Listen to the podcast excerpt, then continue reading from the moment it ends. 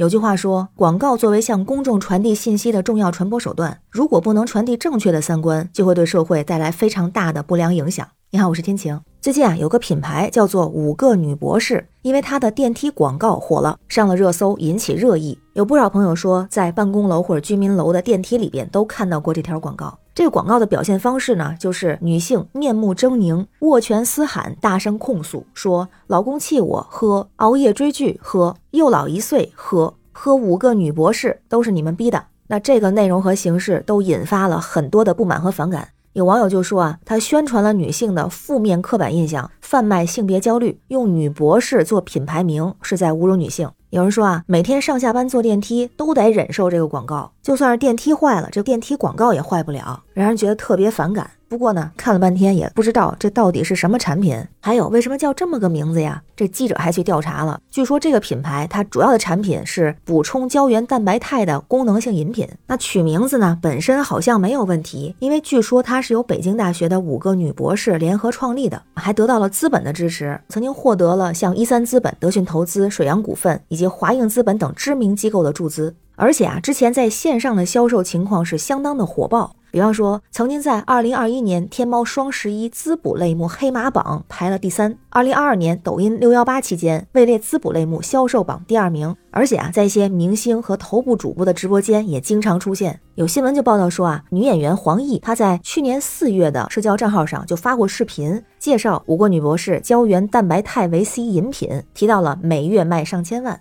那二零二二年又从线上走到线下，据说是在北京朝阳开了第一家实体店。在资本的扶持下，这个营销战绩是非常的不错，但是它的营销方式却遭到了很多的质疑。比如说，在这一次的电梯广告引起广泛的关注和讨论之前，就有媒体报道过，说这个品牌旗下的产品并没有保健食品的备案，在它的产品包装上也标志执行某类植物饮料的食品标准，但是在它各类传播中不断强调像产品美白、解决皮肤松弛等等的功效。还有一个五个女博士这个品牌，一直是以北京大学、北京大学医学部以及相关专家教授的名义为这个产品做宣传。但是北大医学部网站在二零二零年的时候就发布过一个声明，说五个女博士与北大医学部没有任何投资及科技成果转化的关系。而宣传中涉及的公共卫生学院营养系的教授李教授，他也明确的说了，他本人和这个企业没有合作，没有授权，不存在对其研究成果进行成果转化事宜。有人就说啊，为什么总能见到这种擦边的广告，搞性别歧视？还提到了一些之前出现过的性别歧视的广告啊，那这里边有歧视女性的，也有。歧视男性的，也有搞性别对立的。咱说个早一点的，之前就有人说，在五六十年代的美国广告是属于性别歧视广告的重灾区。当时呢，有两张非常经典的海报。第一个呢，是有一个穿着挺阔长裤的男性，把脚直接踩在了女性的头上，而女性的身体呢，在地上就是一张虎皮。他意思就是说呢，只要你穿了我们的裤子，就能征服这些虎女郎。